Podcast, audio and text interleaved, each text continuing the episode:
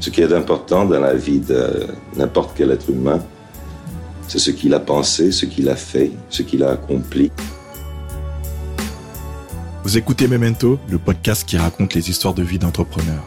Je suis Bénédit, consultant en slow communication. Au quotidien, c'est communiquer moins et mieux. À y regarder de plus près, nous avons des points communs. Comment parler d'entrepreneuriat et d'éco-responsabilité sans donner de leçons, de manière pédagogique et surtout sans culpabiliser.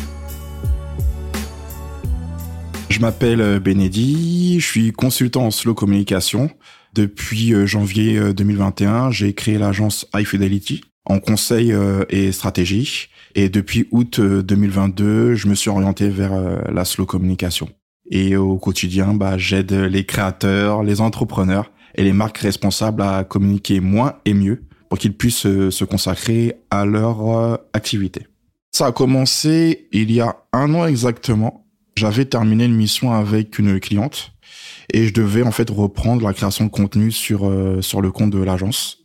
Et je me suis rendu compte que j'avais plus trop envie en fait de créer du, du contenu. Et je me suis posé pas mal de questions. La première, ça a été euh, peut-être on dire c'est les sujets que tu abordes qui ne sont plus vraiment d'actualité. Dans un second temps, ça a été aussi euh, la fréquence. La fréquence en termes de mes publications qui était quand même assez conséquente, puisque je publiais euh, trois fois par semaine à cette époque-là. Et euh, en ayant vu justement ces, ces, en ayant pardon eu cette différente réflexion, je me suis dit qu'il serait peut-être intéressant pour toi de prendre une pause.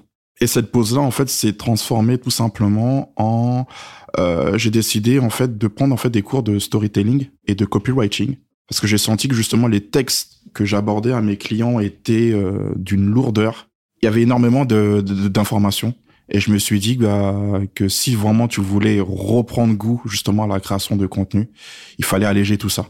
Et euh, pendant tout un été, euh, j'ai décidé de, on de le faire. J'ai été accompagné par par des profs qui ont été vraiment très sympas au niveau de la méthodologie ou autre. Et dès août 2022, bah, je me suis orienté vers la slow communication. Ce qui a changé pour moi, c'est que ça m'a permis d'avoir un cadre de réflexion. Quand j'ai un cadre de réflexion, ça m'a permis de créer des contenus qui sont durables, ciblés et responsables.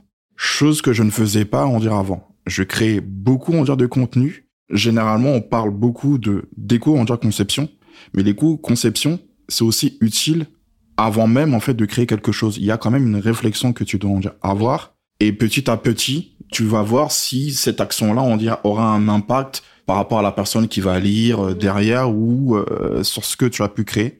Et c'est cette rigueur-là justement que moi que j'ai pu avoir avec euh, la slow communication que je n'avais pas avant. Et ça m'a permis aussi de pouvoir en fait me détacher de tous les modèles qu'on pouvait voir on dirait à l'époque aussi bien sur les réseaux sociaux ou autres qui disaient qu'il fallait qu'on publie à une certaine fréquence pour pouvoir attirer on dirait son client. Et au fil des mois, je me suis rendu compte que justement, en ayant ma propre ondière fréquence, ça m'a permis justement d'aller à mon rythme et de mieux aussi attirer, on dire, mon public euh, cible.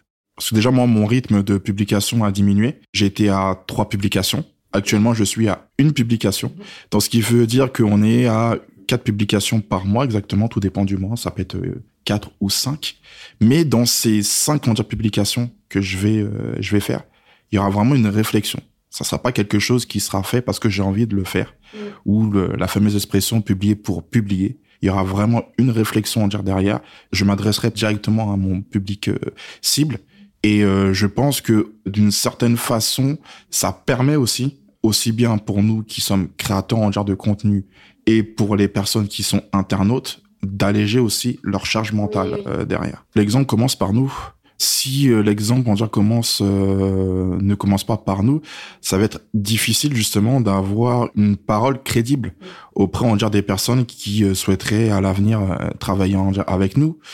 Et je pense aussi le fait que on nous a martelé qu'il fallait absolument bombarder, on dire, les gens d'informations, on dire, autres.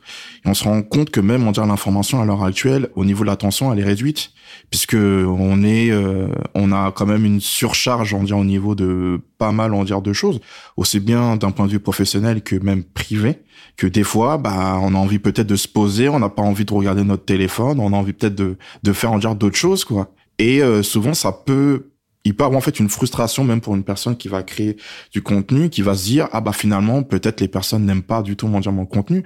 C'est peut-être qu'elles n'ont pas eu le temps de lire en dire son son dire ce, ce contenu là ou qu'elles elles avaient d'autres en dire occupations, mais elle le elle le fera peut-être en dire à un autre moment. Mais euh, on sent quand même cette impatience aussi sur sur pas mal de en dire de choses quoi. J'avais remarqué quelque chose à l'époque où je postais euh, plusieurs reprises je regardais pas en fait euh, mes statistiques. Je m'arrêtais juste en dire sur euh, les likes, les partages ou autres. Et je voyais pas si ça a été touché par un nombre en dire de personnes. Et je me suis rendu compte aussi qu'à cette époque-là, quand je postais beaucoup, en fait, je n'attirais pas du tout en fait mon, public en dire cible. Mais en, en changeant euh, certains en dire paramètres, là maintenant j'arrive en dire à plus en dire le, le, le, le toucher. Mais je me suis rendu compte aussi de quelque chose, c'est que mon public cible c'est en général n'interagit pas. Quand je dis n'interagit pas, tout simplement, c'est un public qui va être concentré sur son activité. Ne va pas être forcément tout le temps sur les réseaux sociaux. Peut-être elle va consulter ses réseaux sociaux pendant une pause déjeuner, une pause, on dire café. Mais ce que je peux confirmer, c'est qu'elle va voir en fait mon, mon contenu. Et ça m'est arrivé en fait justement il y a quelques semaines où euh, justement j'ai échangé avec euh, une épicerie fine donc euh, je, je lui avais dit qu'on se suivait mutuellement sur les réseaux sociaux. Elle me dit bah vous savez quoi? Bah je regarde en dire tout le temps votre contenu. Mais elle a elle a interagi jamais. Le fait que je, je suis allé la voir, même a confirmé quelque chose en fait que je savais d'une certaine façon, mais j'avais un doute. Donc c'est toujours aussi intéressant aussi d'aller voir ces personnes-là et d'échanger avec elles quelles sont leurs habitudes, on dire ou autre. Et ça rassure aussi, par la même occasion, de se dire que le contenu que vous allez, on dire, créer va intéresser des gens. Et ce n'est pas parce que ces personnes-là n'interagissent pas par rapport à votre contenu qu'ils n'ont pas aimé en fait votre contenu. Quoi.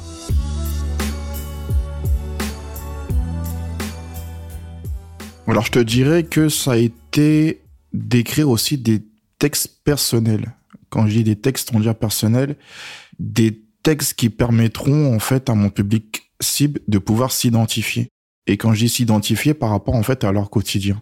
Et ce travail-là a été fait quand je les ai rencontrés. Et à partir du moment où je les ai rencontrés, bah, ça m'a permis d'en savoir davantage sur leur quotidien. Et quand je dis davantage sur leur quotidien, ça pouvait être, on dire, sur leur peur, ça pouvait être sur leurs craintes, ça pouvait, d'une certaine façon, créer une sorte de carte d'empathie. C'est quelque chose, en fait, que tu utilises en storytelling. Une carte d'empathie, c'est ce qui va te permettre, justement, de construire des sujets qui permettront, justement, à tes clients cibles de s'identifier à ce que tu dis parce que souvent, bah, on peut, on voit souvent sur les réseaux sociaux, pardon, que des personnes, on dire, vont créer, on dit, un storytelling. Est-ce que les personnes vont vraiment, on dire, s'identifier? Alors que je pense qu'à partir du moment où on s'identifie à un quotidien, bah, ça sera plus facile, justement, d'installer, en fait, une confiance parce que c'est quelque chose aussi qui est très important. On n'en parle pas assez, on dire de la confiance, mais c'est quelque chose qui ne se gagne pas immédiatement. Ça se fait progressivement. Et pour ça, il faut des actions, il faut des actes qui permettront justement de rassurer euh, les personnes qui te liront. Je dirais que ça commence déjà une veille. Quand je dis une veille, une veille aussi bien au niveau de leur marché. C'est qu'au bout d'un moment, quand vous allez les rencontrer, parce que moi c'est quelque chose que j'apprécie, j'adore aller à la rencontre justement de mon public cible. Ça peut être aussi bien dans des événements, ça peut être dans des salons, ça peut être aussi dans leur boutique.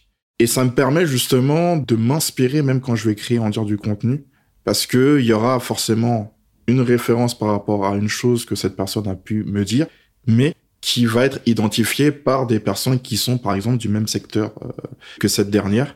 Et à partir de là, bah, quand on voit justement que on déjà la personne réagit, ou par moment un peu ne pas réagir par rapport à ce que vous avez pu poster euh, il y a quelques semaines, et là elle bah, on a une, une, sorte de satisfaction de se dire que on a compris, on dire son, son problème pour le moment, elle est peut-être en période on dire, de réflexion et qui sait, on dire, l'avenir, elle pourra euh, venir vers nous pour euh, exposer en fait justement sa problématique et on pourra l'aider par rapport à ça. Quoi.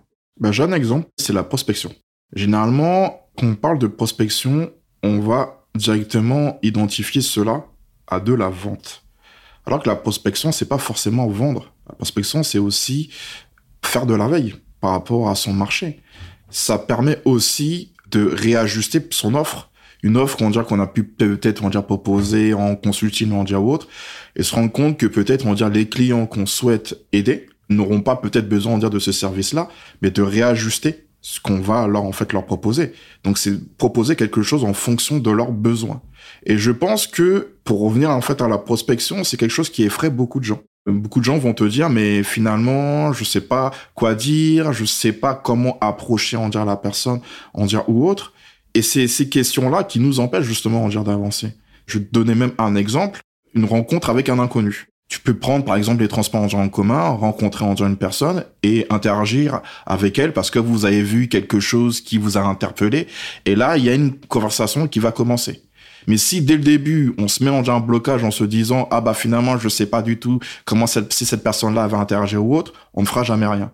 Et je pense que moi c'est quelque chose aussi que j'ai décidé en fait de faire sauter parce que quand je publiais en dire beaucoup, c'est que j'étais que concentré sur la création de contenu et je me suis dit mais tu passes peut-être en dire à côté justement de euh, de ton activité. Et ton activité c'est de communiquer, c'est d'aller à la rencontre en dire des gens, de parler avec elles. Et c'est ces personnes-là qui te donneront des pistes pour pouvoir justement, en dire, t'améliorer. Et à partir de là, bah, ça m'a ouvert, en dire, le champ des, en dire, des possibles. J'ai plus fait, en dire, d'événements. J'ai plus, en dire, interagi avec euh, mon public cible.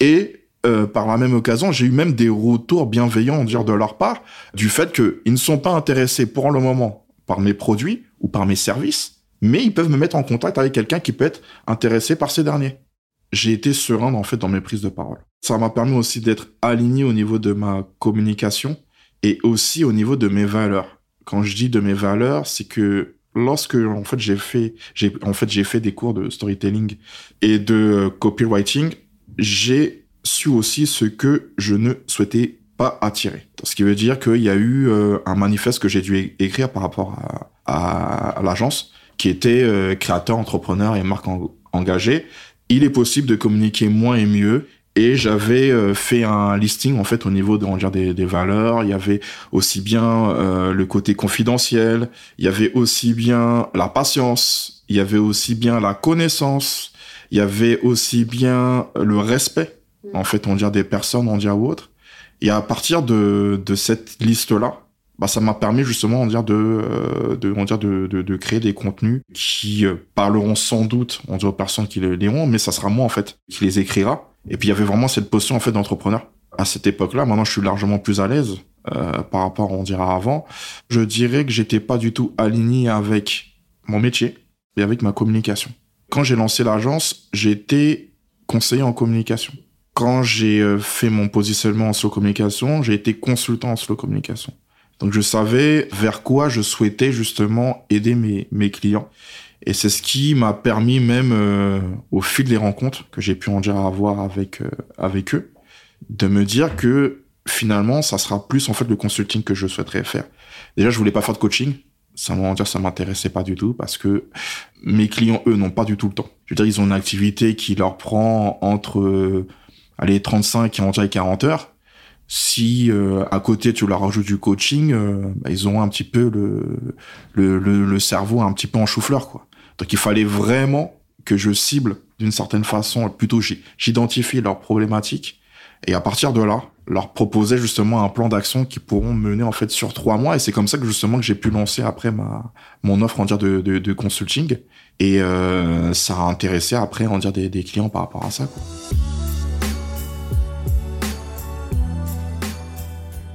Pour moi, c'est un cadre de réflexion.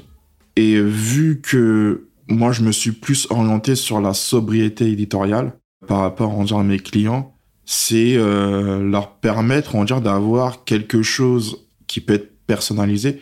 Parce qu'on parle souvent de cadre on de réflexion, c'est pas quelque chose qui est fixe, mais c'est quelque chose qui peut être personnalisé par rapport à leur activité.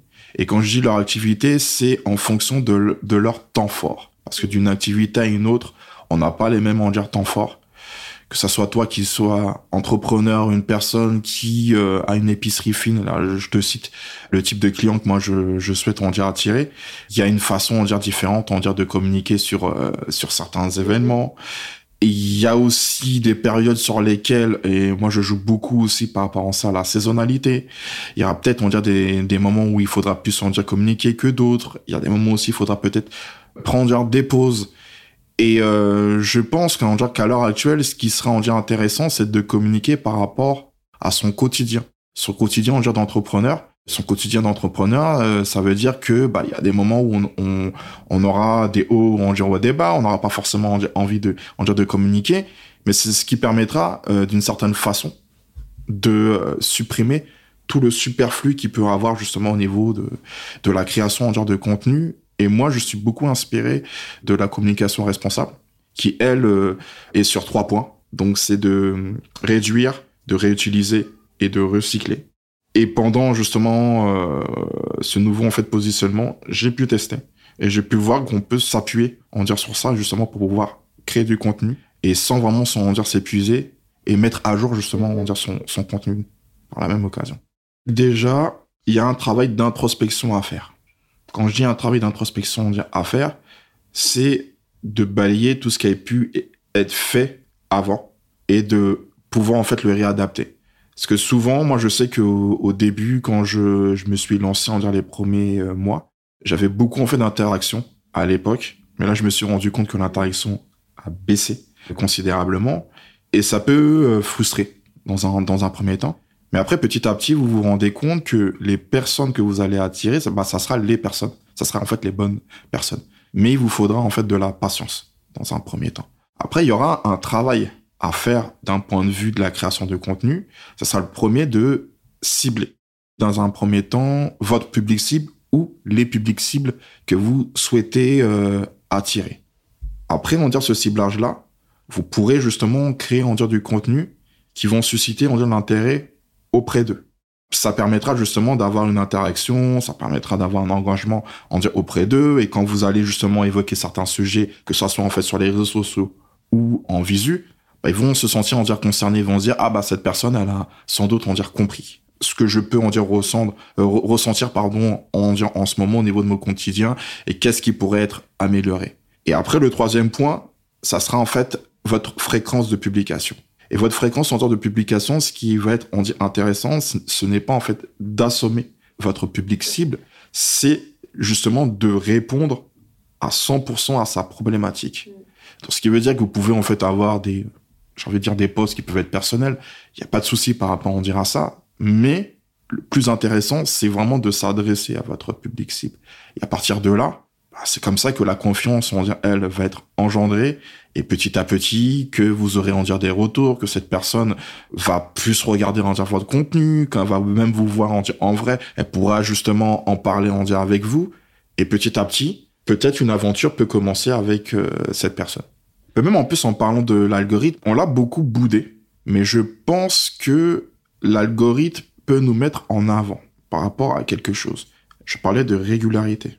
Je pense qu'au bout d'un moment, quand l'algorithme va savoir que tu t'adresses à un type de personne, il va les cibler directement. Je vais te donner un exemple précis.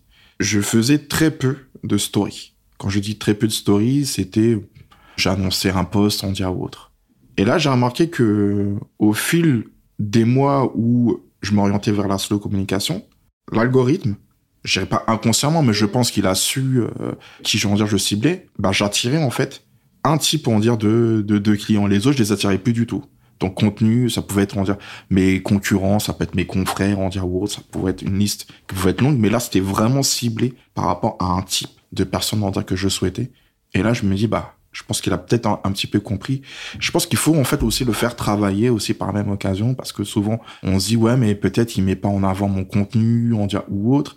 Mais il y a un travail aussi on dirait à faire. Et quand je dis qu'il y a un travail à faire, c'est que c'est pas que poster. Il faut aussi interagir derrière. Et quand j'ai interagir derrière, aller voir aussi d'autres contenus pour pouvoir justement créer euh, une, sorte de routine ce fameux débat de régularité parce que souvent euh, je me suis dit est-ce qu'il faut poster trois fois? Mais en fait j'ai posté une fois par euh, par semaine mais je l'ai fait bah, jusqu'à maintenant. Ce qui veut dire qu'on est sur quoi? Sur 8, 8 ou 9 mois.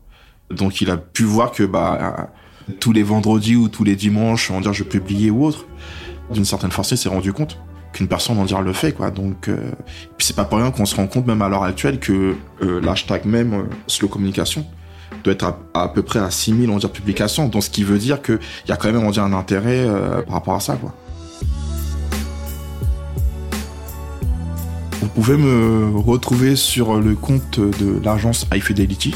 Donc je suis aussi bien sur Instagram que sur LinkedIn. Et par rapport au podcast, euh, Memento, le podcast sur Instagram, tout simplement.